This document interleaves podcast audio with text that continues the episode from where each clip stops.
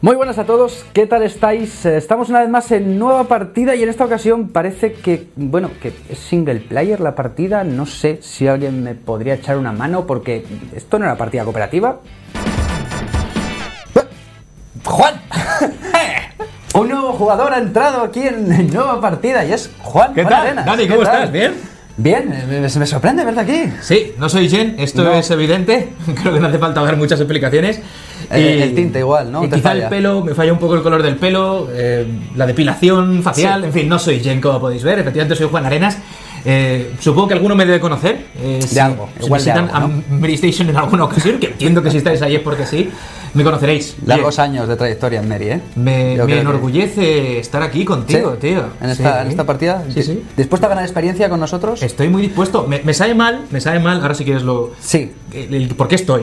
Hombre, sabe mal Ah, y bien. Es sí, una sí. cosa amarga y dulce, no sé muy bien. Sí, bueno, Jen por, bueno, por motivos profesionales, pues ya no nos va a acompañar más en nueva partida. La verdad es Porque que. ha crecido, ha, eso ha subido de Ahí nivel. está, ahí está, sí. A Jen sí que ha subido de nivel de verdad aquí en, en su propia experiencia. Y la verdad es que desde aquí nos alegramos un montón por ella. Sí. Eh, le deseamos lo mejor, lo mejor de lo mejor. Así Ahí es. está, que va a demostrar, va a demostrar lo que, lo que ha demostrado aquí todo este tiempo, lo va a demostrar en otros lados y mucho más. Sí, señor.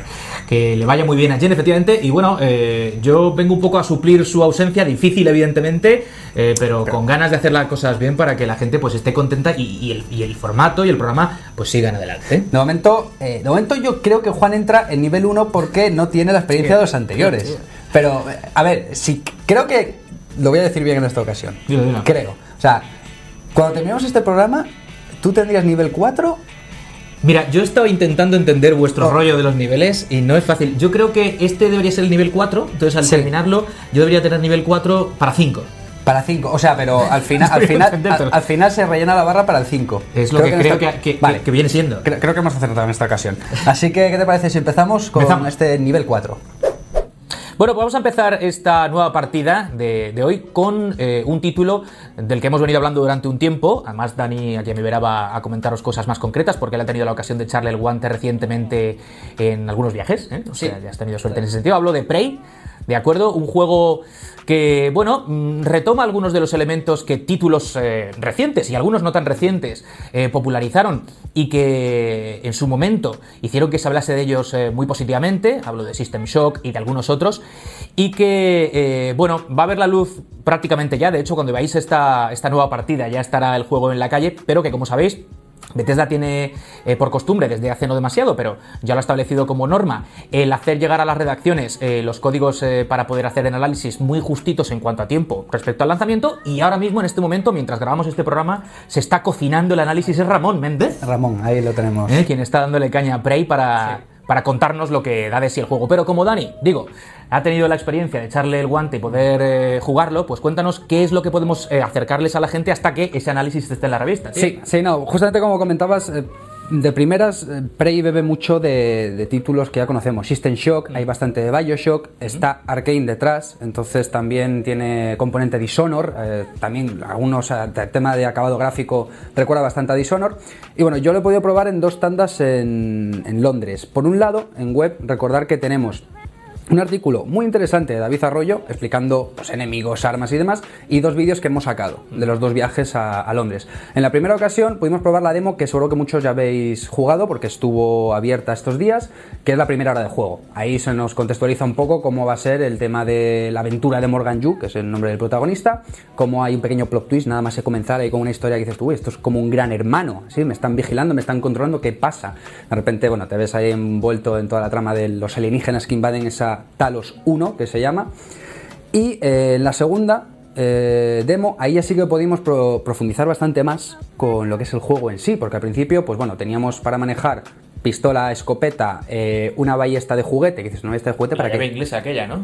La llave inglesa que recuerda mucho a Bioshock y a Half-Life también. O sea, ese mítico arma.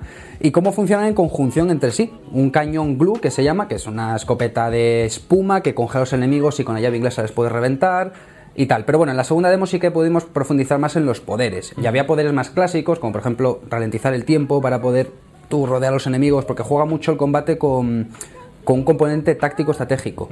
Casi parece que en todo momento estás superado por el enemigo y tú tienes que utilizar el entorno, tus poderes, tus habilidades, com- combinarlo todo para poder eh, hacerles frente. Luego, el poder que muchos mm, conocerán de transformarte en cosas, entre ello taza. Y dices tú, pero me voy a transformar en taza, me voy a transformar en lo que veas, en una silla, en cualquier cosa. Y eso tiene una utilidad muy práctica, ya más allá de simplemente esconderse.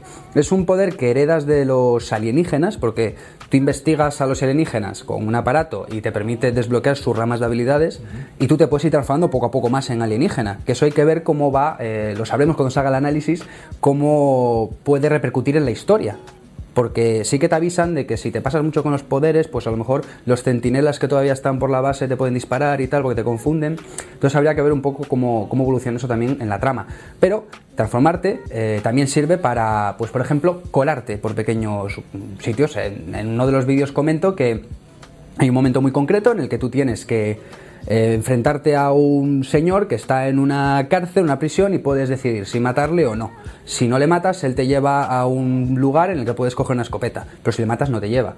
¿Cómo entré yo? Pues me transformé en taza y me colé por una rendija Muy y ya me metí ahí. Entonces, digamos que en resumidas cuentas, es un título que recuerda mucho a juegos que ya vimos, pero que sabe cómo también innovar de cierta manera y cómo juntar eh, de manera muy elegante eh, componentes y mecánicas que ya conocemos. Oye, cositas, para los que jugasen al Prey original, No tiene nada que ver. correcto. O sea, hereda el nombre, un poco la ambientación en cuanto al tema de la nave espacial, la Y excusa alienígenas, alienígena y poco más. Sí, y poco tiene que ver tampoco, también con el supuesto Prey 2 que se canceló. Aquel que vimos un trailer de un cazarecompensas que perseguía alienígenas por una gran ciudad y tal. Poco tiene que ver más allá de. Mm, en aquel Prey 2 había prometido que iba a ser como una ciudad muy grande en el que podías, podías hacer muchas cosas. Pues aquí hay una nave muy grande y puedes hacer muchas cosas. Hablando de esas cosas que puedes hacer, una cosa que me interesa a mí eh, y que muchos eh, que jugasen en su día al mítico eh, Symphony of the Night, eh, a partir del cual, bueno, también Metroid, ¿no? Esa, esa Tiene- conjunción de, de elementos. Digo, mantiene todo ese rollo Metroidvania, he leído, ¿no? Por ahí. Sí, también tiene, tiene ese, ese componente de, oh, estoy aquí, no sé qué tengo que hacer to- o todavía no puedo hacerlo hasta que adquiera cierto poder, cierta habilidad. Entonces hay backtracking, vuelves, abres una puerta, descubres nuevas cosas. Sí, tiene bastante Metroidvania en ese aspecto. Y a nivel estético, venga, cuéntanos, porque me, me- me mola mucho el rollito este un poco eh, Kubrick, y entendedme, Sí. de ese futuro visto con la perspectiva del pasado. No sé muy bien cómo explicarlo, pero tiene ese rollito, ¿no? Esa Tal estética. cual, tal cual lo dices, la, la estética es como, eh, como si en los 60-70 r- se imaginasen cómo sería el futuro ahora. O sea, juega un poco con esa idea de películas clásicas de ciencia ficción. De hecho, no me acuerdo ahora mismo, lo comentaba en un vídeo, ellos eh, nos, nos habían pasado una nota en el que explicaban la una de las referencias visuales y aparte de mm, Lost y las escotillas, cuando bajaban y Ah, era todo sí, muy sí. ochentero. Ah, qué grande. Eh, hay una línea de diseño de muebles que ellos eh, comentaron que se habían inspira- inspirado en ellos y tú ves y dices tú, es que es verdad, o sea, es tal cual, es como eso mismo, como si en los 60, 70 se imaginasen cómo sería los 2000 ahora mismo y muy muy bonito en ese aspecto también. Vale, eh, eh, ¿qué más cosas? Con respecto a los poderes estos que decías. Poderes de Mimic. Efectivamente. eh, y la aproximación poco a poco a los alienígenas. eh, ¿Cuántos poderes pudiste trastear, aparte estos que. que- Sí, el, eh, básicamente tres, el de transformar, el de ralentizar el tiempo y luego una onda de choque que también lanzan los alienígenas, que lanzas una bola y hace muchísimo daño. Muy bien. Bueno, pues el juego entonces eh, tiene que estar ya en la calle, ¿vale? Cuando estéis viendo el programa. Y lo recomendamos a expensas de ver qué nos cuenta Ramón. Yo creo que sí, ¿no? Tú lo Sí. has trasteado. Yo, la verdad es que la primera vez que jugué la demo esta que mucha gente ya pudo jugar, me quedé un poco frío, porque dije, "Mm, es que ya lo he visto todo. O sea, quiero decir, yo esto ya lo conozco de otros títulos anteriores, pero ya fue en la segunda con el tema de los poderes, lo de poder explorar más, utilizar las habilidades estilo Metroidvania para poder desbloquear cosas que antes no podía y tal, ahí ya le vi más chicha al asunto y ahí sí que me conquistó. Te, te cuento una cosa antes de que cambiemos de tema. Cuéntame. Estoy en el doblaje del juego, tío. ¿Ah, sí? Buscadme, estoy ahí. Sí. hay, que, hay, que ver, a ver qué, hay que ver qué voces. Hay que hacer ahí un caza Juan. Efectivamente. Cazadme, estoy, estoy por buscar a, a Juan. Y como una noticia curiosa, que tiene también relación con, con Prey, hay un título por ahí que, bueno, que ya hay personas que han podido acceder a él, que se llama Prey for the Gods, o, Tienes claro que se pronuncia así. o ya no. Claro, no tenemos muy claro. Bueno, primero cómo se escribe, ¿no? Para empezar. Sí, sí. Porque, ¿Por qué? Cu- Cuenta, cuéntanos, Juan, Bueno, ¿qué, a ver, muy sencillo. Lo que, lo que nos sirve de excusa para hablaros de este juego es que efectivamente eh, hay una pequeña, un pequeño estudio independiente, ¿vale? Eh, que desarrolla un título, en principio llamado Prey, como el juego del que acabamos de hablar, for the Gods. ¿Y qué pasa? Que la gente de Zenimax y de Bethesda dicen, "Ch, quietos paraos. A ver, lo de Prey, primero que puede llevar a la confusión y segundo que es nuestro. Les meto un poco de presión para que cambien el título. Ahora hablamos de, de qué es el juego, porque eso es una cosa también interesante, pero al final acceden porque siendo un juego independiente, financiado por Kickstarter, bien financiado, porque ahora si quieres cuentas tú un poco de detalles de lo que han recaudado, que es mucho más de lo que en principio pretendían. Eh, claro, dicen, si lo que hemos eh, conseguido lo vamos a tener que gastar en pleitos por el tema del nombre, pues mira, le añadimos una A a lo de Prey, ¿vale? Prey, pronúnciese ¿Qué, como qué- sea. qué- qué- sabéis cómo se pronuncia? ¿sí? Vamos a decir Prey igual, pero con A. y solucionado. Parece que a Bethesda le ha valido. Y, y nada, sigue hacia adelante este título. Que cuéntanos un poco, Dani, de qué va la cosa. Sí, eh, bueno, es un título que recuerda mucho a Shadow of Colossus. Mucho, mucho. Bastante, porque justamente va de, de matar colosos. Pero eso, eso no está mal. No, no, no, no, es un título muy bonito, hombre, es- está genial y, y sorprendentemente hecho por solo tres personas. No, no Mader Studios, si lo, lo pronuncio bien. No matter. No Matter, No Matter No Matter Studios. Studios, eh, son los que están detrás de- del proyecto y que han conseguido ya 500 mil dólares de los 300.000 que pedían. Sí, o sea, sí. están over ya. Por... Casi en el doble. Sí. Yo digo que no está mal, es verdad que tiene mucho mérito, el juego tiene muy buena pinta, aparte de lo que tú dices, que tiene esa inspiración evidente en lo estético y también en lo jugable, por lo visto, en el famoso, famoso juego de Ueda. Digo, tiene buena pinta, eh, más allá de lo que propone a nivel gráfico y tal, yo lo, lo que hemos visto está, está bien, ¿no? Sí, sí, tiene también un componente de supervivencia con climatología cambiante y demás que yo creo que le puede dar un toque de profundidad mayor en ese aspecto de la jugabilidad.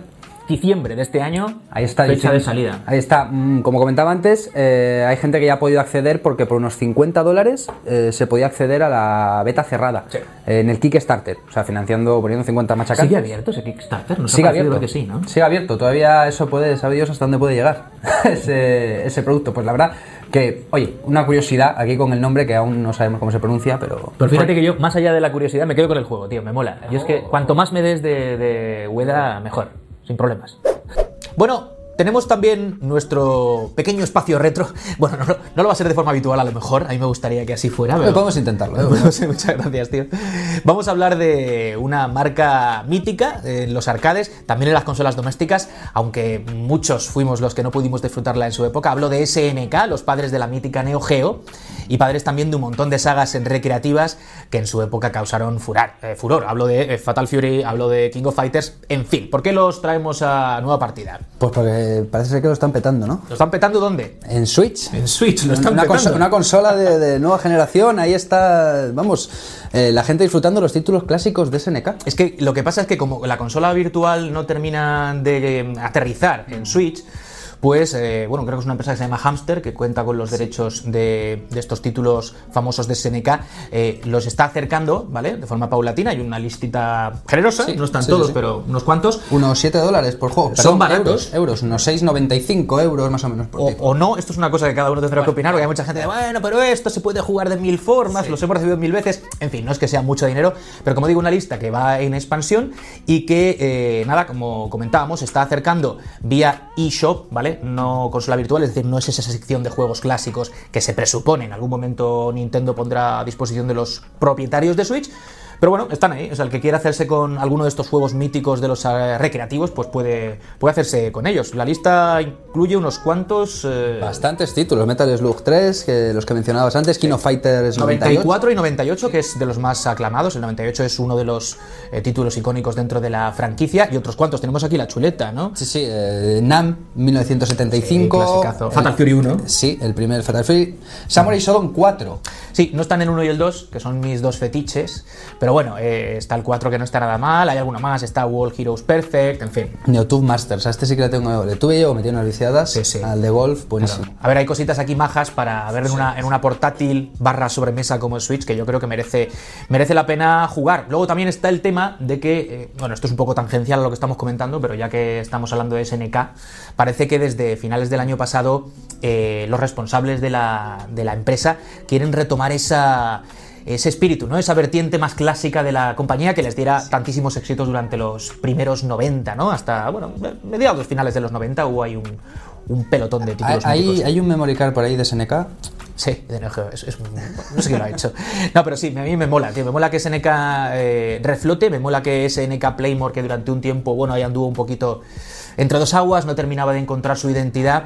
Digo, eh, bueno, parece que se quieren poner las pilas y retomar el espíritu clásico. Así que el que quiera echarle un, pues un tiento a, a los míticos de SNK que están disponibles de momento, que lo haga. Y sin meter cinco duros. Efectivamente. Yo tengo una Neo Geo, no- tampoco tengo. Y otra noticia curiosa, eh, bastante curiosa en este caso, el usuario llamado Chemist, Chemist49 en Reddit, hizo una, compia- una compra perdón, muy especial en, en eBay. Él bueno, eh, vio un disco de StarCraft, pujó, como buenamente muchos hacemos, se hizo con la copia y cuando llegó a casa encontró algo especial. encontró algo especial. Yo creo que él tenía una leve idea de por dónde podían ir los tiros. Eso es lo que yo sospecho, ¿vale? Esto es a título personal, porque por lo visto la descripción del artículo ponía que contenía un montón de cosas de Blizzard o algo así. Y lo que efectivamente contenía no era solo un montón de cosas, sino el código fuente del primer StarCraft. O sea, era un disco. Sí. Cuéntanos cómo se llama esto, Dani, este tipo de disco especial. El Golden Source eh, Code, eh, Go- el Golden Gol- Master- Golden Master Source Code, Sí. si lo pronuncio bien. Lo pronuncias bien y parece que es el, el disco maestro donde se guarda el código original del título. Entonces es una, una copia de la que entendemos no debe haber mucha- muchas unidades, con la que este hombre se hizo por accidente y que le ponían una tesitura curiosa, ¿no? Claro, porque él decía, bueno, y ahora acabo con esto, porque esto es material sensible y que puedo subir a la red y que la gente pues empiece a hacerse con la copia del juego gratuitamente y se convierte, bueno, pues eso, en jauja, ¿no? Y el hombre pues fue muy honesto y Un decidió... poco ingenuo tal, vez- o no. No sé, ¿eh? Yo creo que jugó bien sus cartas igualmente. Creo que jugó bien sus cartas porque, bueno, mm, tú lo subes a internet y no sabes lo que puede pasar. Pero él decidió contactar con Blizzard. Claro. Y no le salió para nada mal la jugada en ese aspecto. Porque él dijo, oye, me voy a portar bien, esto no es mío, esto es de otra persona, se lo voy a devolver. Y eh, Blizzard, agradecidos con, con él, le dijeron, pues oye, ¿tú sabes que hay una cosa que se llama la BlizzCon? ¿Por qué no te vienes con nosotros y te pagamos el viaje? Y además te damos 250 dólares para gastar en la tienda de Blizzard y una copia de Overwatch. No está mal, hombre, lo, lo gordo de esto, porque igual el tío tenía el juego ya, entiendo que si es fan de Blizzard, igual tenía el Overwatch, es lo del viaje a la BlizzCon, ¿no? Que Sí. está, está muy bien. Sí. Pero sobre todo la demostración de honestidad de este hombre, que, oye, yo creo que es lo suyo, es lo que habría que hacer, pero no sé si todo el mundo habría estado por la labor de ser tan legal. Alguno Sí. igual habría hecho la trafulla. Igual sí, esto es como cuando te encuentras una cartera, ¿no? ¿Qué haces con ella? Pues, pues lo mismo. Bueno, oye, hablando de, de curiosidades como encontrar esto en eBay, yo no, no sé si pasa muy a menudo que te encuentras eh, pues la, la versión eh, original, el- es como hace poquito, ¿no? Que se encontró la, la famosa eh, Nintendo PlayStation, una unidad perdida por ahí. Es verdad, qué, qué cosa más extraña, pero bueno, ya se habían visto en su momento algunos bocetos de diseños y, y este hombre que encontró original, qué cosa más Digo yo que no pasará muy a menudo, pero puede haber más cosas como esta pululando por ahí. O sea, la, la copia de un juego que no llegó a ver nunca a la luz, ¿no? Por lo que fuese se canceló. O, o no sé, la, la beta original de X juego que después se modificó mucho hasta llegar a su versión comercial. En fin, estas cositas deben estar pululando y alguien las tiene que tener. Sí, sí, sí, sí, y así es como este usuario pues hizo- se hizo con ella. Señor, eBay. Ah, qué sitio. Yo lo conozco muy bien, eBay, amigos. Y ahora llega el momento de Salva. Aquí es donde él nos trae actualidad, donde nos trae análisis, donde nos trae curiosidades, donde nos trae... Bueno, hola Salva, ¿qué tal? ¿Qué nos tienes preparado? ¿Qué tal, chicos? Bienvenido, Juan, a Muchas gracias, esta, nuestra pequeña casa. ¿Qué tal? ¿Cómo te sientes? bien, bien. eh, Estoy. Bueno, es que me resulta familiar, entonces bien, Sí, sí, a mí también. Yo creo que, que estarás a gusto como siempre. ¿eh? Cuéntanos cosas, anda. Bueno, hoy, hoy quería hablaros de, yo creo que la noticia de, de la semana, que es el anuncio de Darksiders 3 de THQ Nordic, que saldrá en 2018 y que ha tenido pues muy buena recepción entre, entre el público cuando se, se anunció. Bueno, yo si me dejas, Dani, Sí, le preguntaría a, a Salva, al margen evidentemente de ponernos un poco al tanto de lo que se ha visto o se sabe de, de este nuevo Darksiders, eh, cuéntanos un poco mm, por qué esta positiva respuesta de la gente ahora que se anunciaba la tercera entrega. ¿Qué pasa con los otros dos? ¿Tan fuerte pegaron en su momento o qué? Sí, eran juegos de Vigil, una compañía que estaba dentro de THQ que cayó en bancarrota en 2012 y mm. cuajaron muy bien porque el primer Darksiders salió en 2010, en un momento, como sabéis, donde los shooters iban y venían entre 60 y en PlayStation 3. Y es un juego pues que ofrecía un tipo de aventura que no se estila en estas consolas. Es una aventura un poco Zelda, mm. donde tienes que entrar en mazmorras, conseguir objetos con nuevas habilidades, acabar con enemigos. Hay tantos puzzles y plataformas como acción y bueno, es una fórmula pues que funcionó muy bien porque el juego estaba muy bien hecho y, gustó. Luego en 2012, en agosto, salió la segunda parte que ampliaba miras siendo mucho más grande, con mucha más escala. Yo creo que no tan sólido, pero añadía cosas como el loot, la subida de niveles, etcétera. Y luego, pues cuando cayó en bancarrota de HQ, la, gente se preguntó qué pasaría con la saga. Estuvo en el limbo, muchas compañías querían comprarla, incluso Platinum Games quiso comprar la licencia. Y al final, pues se lo, eh, se lo quedaron aquí en THQ Nordic con la intención de recuperar gente del desarrollo original para sacar adelante pues una nueva entrega y al finalmente es lo que pasará en 2018. Sí. no, quería comentar que desde aquí hacer un llamamiento a un artículo muy bonito que ha hecho Salva sobre Darksiders 3 y te quería preguntar, porque ahora que comentabas lo de Zelda, eh, ¿crees que Darksiders podría ser ese mm, hueco o ese lugar al que podrían acudir personas amantes de Zelda pero que no tienen una consola de Nintendo? Eh, sería un pecado esto, de todas formas, es lo que planteas. Sí, sí, Y esta semana hicimos un top y dije, si hay algún extraterrestre que no ha jugado nunca Zelda, hay estas alternativas.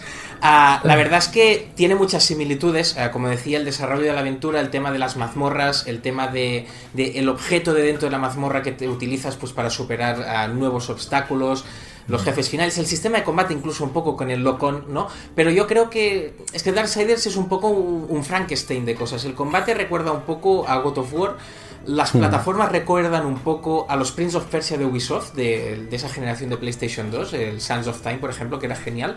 Y yo creo que es esta pequeña mezcla que hace, que hace que tengamos una aventura muy distinta a las típicas aventuras de acción que es todo disparos últimamente, ¿no? Y aunque no es Zelda Zelda, sí que tiene elementos muy claros de la saga de Nintendo y es una buena alternativa.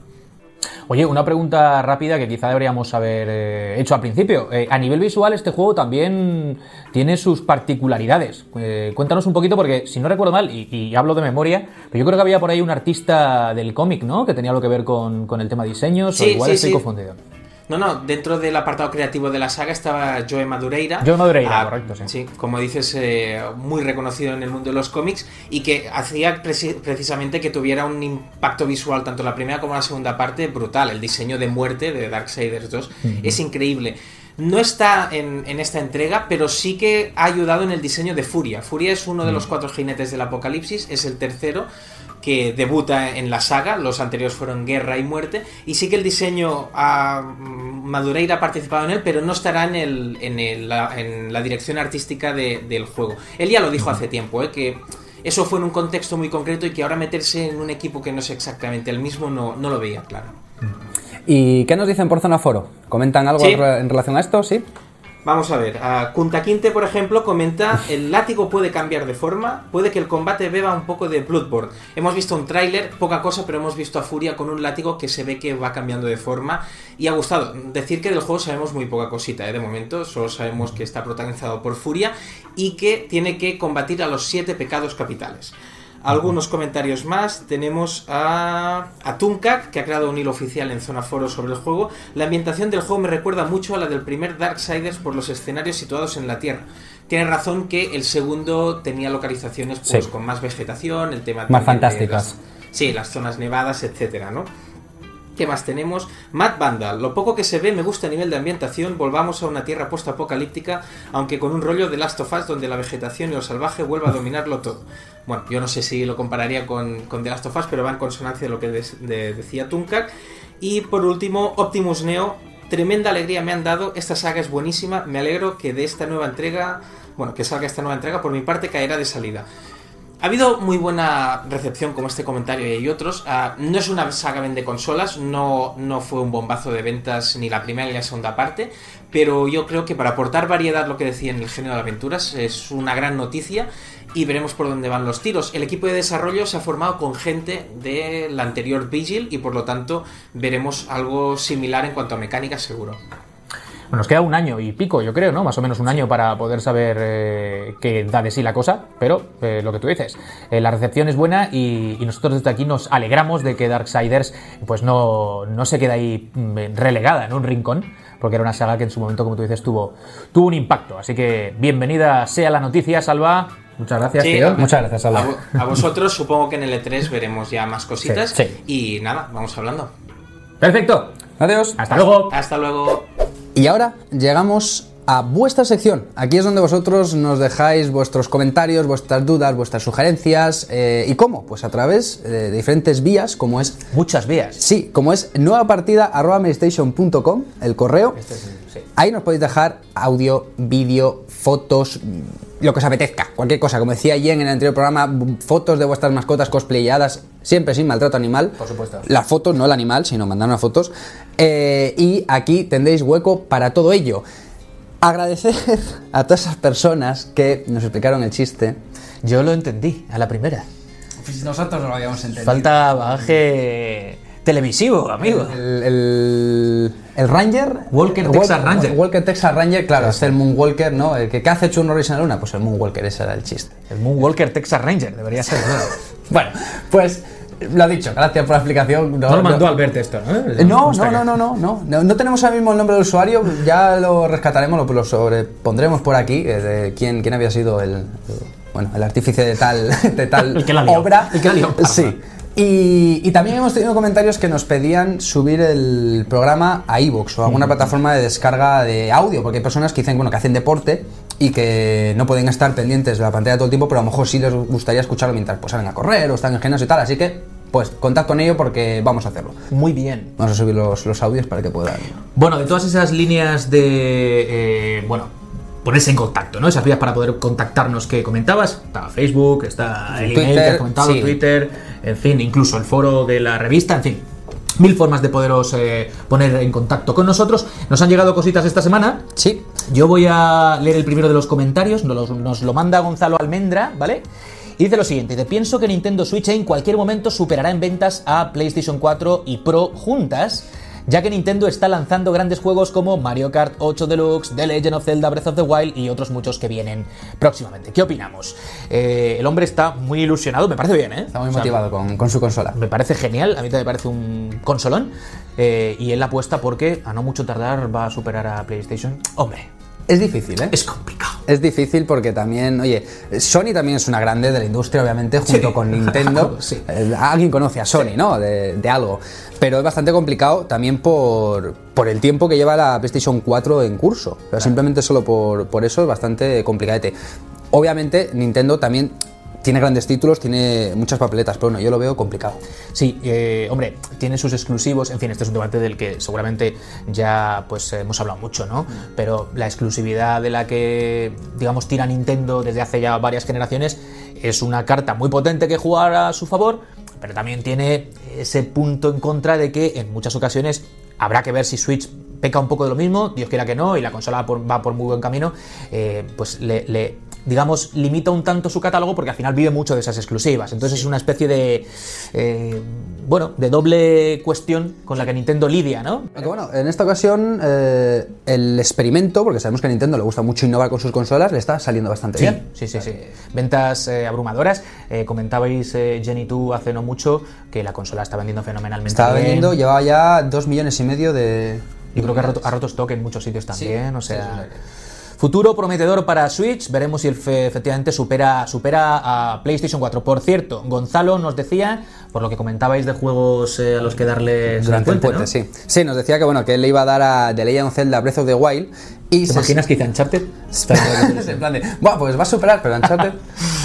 y Agustín Serafín también se sumaba y nos decía que eh, le iba a dar a, a Nier Automata, que lo considera un juegazo, e iba a intentar sacar todos los finales. Porque bueno, ya sabemos que estos títulos de Yokotaro tienen esa peculiaridad que tú te terminas el juego, pero no has entendido todavía la historia porque tienes que sacar varias vueltas al título con varios personajes y demás. Y, y bueno, seguramente le lleva bastantes horas completar. Amigo Agustín, échale ganas, ¿eh? se te ve también con, con ánimos, porque te va a hacer falta, aunque el juego es un juegazo, con lo cual, gente como Carlos Forcada, amiguete de la revista, que está encantado con Nier Automata y la mezcla de géneros, sí, sí, nos está, tenemos un grupito ahí de WhatsApp y nos está pues machacando con, con lo mucho que le mola Nier, cosa que entiendo. Eh, Agustín, desde Argentina, por cierto, tío. Saludos para los compis al otro lado del charco. Y tenemos un mensaje más, es una pregunta, ¿no? Sí, es una pregunta del usuario eh, TwixH2, Twix con X, y nos dice si sabemos algo de Guardianes de la Galaxia de Telltale Games para Nintendo Switch. Porque eh, lo único que sabe hasta ahora es que hay rumores que apuntan a que pueda salir porque se ha filtrado o en algunas tiendas eh, digitales se ha visto ahí publicado. Claro. Como que, "Ay, que esto sale para Nintendo Switch. No es la primera vez que pasa que una tienda eh, digital, una página web, eh, no vamos a citar ninguna, aunque estaréis imaginando unas cuantas, eh, pues publica durante un tiempo.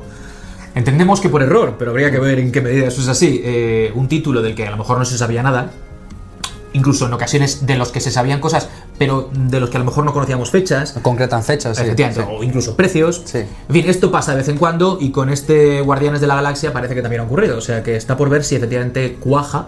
¿A ti te gustaría o qué? Estaría bien, porque las aventuras de Telltale yo creo que se pueden disfrutar muy bien en la Nintendo Switch. Llevarte ahí Ah, sí. tu, tu consola y jugar ahí. Sí, sí. Yo soy, bien. yo soy fan también de Telltale, pero hay gente que no lo es tanto. Ya, tío. ya, hay gente que. Muy par- es que el género de la aventura gráfica. Aventura gráfica que, que hay, hay una disputa ahí, ¿eh? Con si Telltale Si- si lo son del todo, sí, ¿no? Sí, hay una Claro. disputa ahí porque hay gente que dice que no, que son aventuras más conversacionales, al, ser- a no tener un puzzles tan enrevesados Tiene el igual. punto es elige tu propia aventura, ¿no? Eh, del- Pero bueno. los libros de antaño. En fin. Buena, buena, buena sería la noticia, digo, si se confirma que tenemos juego de Efectivamente. Y bueno, hasta aquí las preguntas de, de esta semana. Recordad lo que decíamos al comienzo, mandadnos lo que queráis, vuestras dudas, sugerencias a nuevapartida.playstation.com, Twitter, YouTube, comentarios de Zona Foro, en Facebook y ahí estaremos para, para recogerlos. Señor, incluso podéis abordarnos por la calle y preguntarnos cosas. Si queréis. Con cuidado. bueno, ideas. Está bien, hay formas de contactarnos. Y ahora, pues aquí estamos en este eh, momento en el que nos miramos un poco al ombligo, en el que repasamos el contenido de la web y os traemos pues una pequeña selección que han hecho los colaboradores o los redactores de Medistation. Y en primer lugar, quería mencionar el vídeo de Quake Champions de Albert, que el hombre ha estado dándole caña ahí a la beta cerrada. No le gusta No le gusta Quake. nada, Quake, nada, en absoluto, ¿qué va? y bueno, ya ha estado ahí dándole caña y nos trae un vídeo muy interesante en el que profundiza mucho, porque obviamente es gran fan, gran conocedor de la saga, y nos explica pues algunos miedos, algunas dudas, él, bueno, pues intenta traernos, el- como él sabe hacer en ese vídeo, todo lo que Quake Champions eh, tiene para ofrecernos. Yo pensaba que iba a ser más eh, casualizada la propuesta, pero parece que tiene mucho de lo que era Quake en sus orígenes, o algo así. me Eso nos cuenta, nos cuenta Albert un poco por encima, porque bueno, uno de los detalles que se habían confirmado como una especie de clases eh, al principio, sobre todo se ven en los trailers de las diferentes clases, pero Albert nos explica que no es del todo así, que no están tan cerradas las clases, no es tan mm, me cojo este personaje y es muy diferente a este, no es tan tan así, es más la propuesta clásica. Bueno, eso con respecto, como decías, a Quake Champions.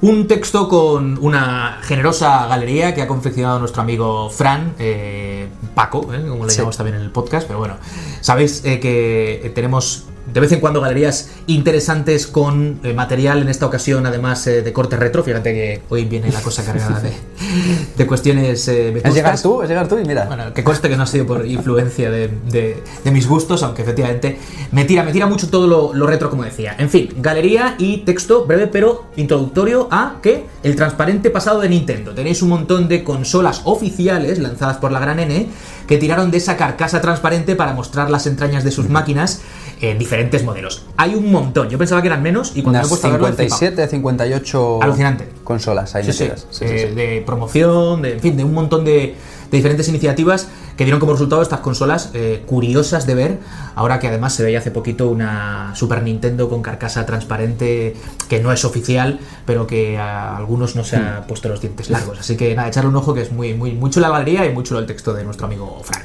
¿Y qué más? Una curiosidad más, también que tiene que ver con lo retro. Ah, Mira sí. tú. Sí. eh, Qué bien. Después de mucho esfuerzo, mucho intento, tenemos un Meri Podcast retro. Sí, señor.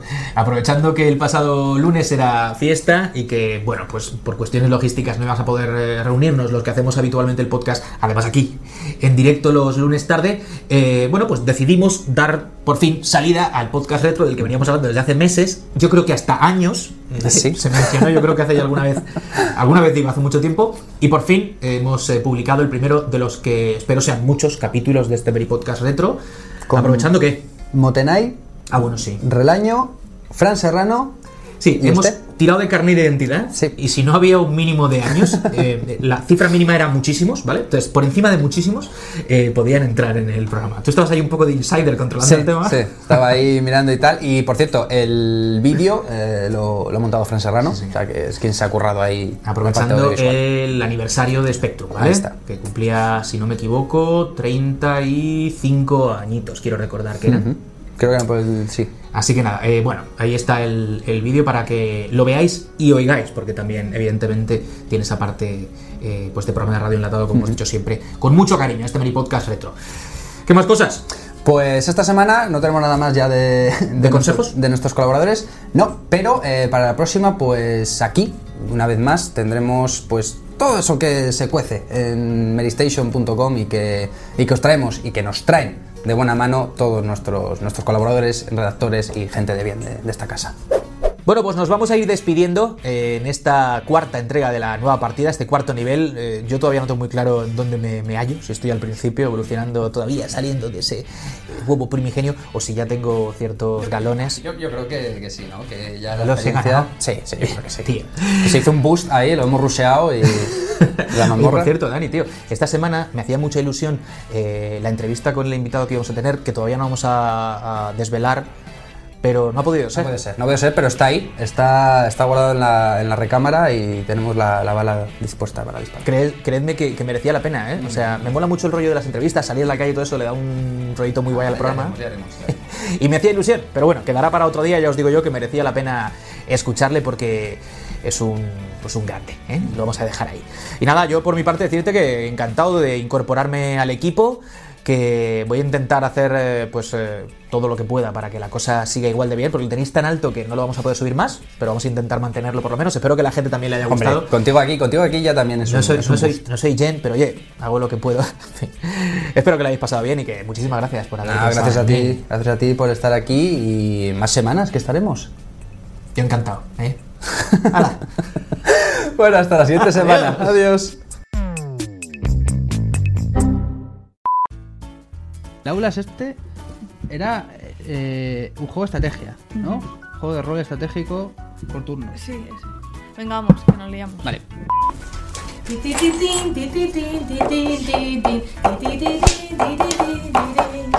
sé cómo se No sé, pero luego sale un señor del País Vasco diciendo ¡Hola amigos! En el programa de hoy vamos a enseñaros cómo construir una revista con 20 años de antigüedad. ¿Cómo montar un programa entre dos personas? Sí, básicamente. ¿Qué tal, señorita Ranza? Cuéntanos. ¿Cómo lo llevas? No, que luego me haces tomas falsas. Yo no te hago tomas falsas nunca. Una bola. Con dice, el tinfoil este, el- ¿cómo se llama el papel Vance. albal? Estaba esperando tu visita. Vale, ¿quieres presentar? Vamos Has a aparcado aquí fuera, sí. Ay, lo siento. Uy, ¿Por qué qué? dura estoy, Tuca. ¡Dios! Aquí, ¿eh? No, no estoy haciendo nada de fuerza. Es el brazo en reposo. Joder. Jen Rocosan. Madre mía. Ahí. Espérate, ¿con qué empezamos? Bueno, empezamos con el cartel, ¿no? La Empezamos con presentación. la presentación. Hola, Jen, ¿qué tal? Hola, muy bien. Aquí, en el, Eres un pit boy. en el páramo. En el páramo, ¿no? El yermo. El yermo.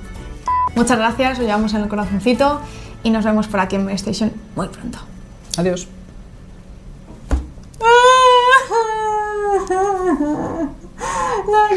No te vayas.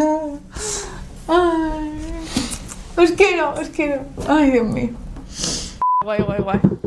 Muy bien, Choca. Muy bien. Chechi, nuestro primer programa. ¿Tú crees que el niño, mm. crees que el niño no va a salir guapo? Sí.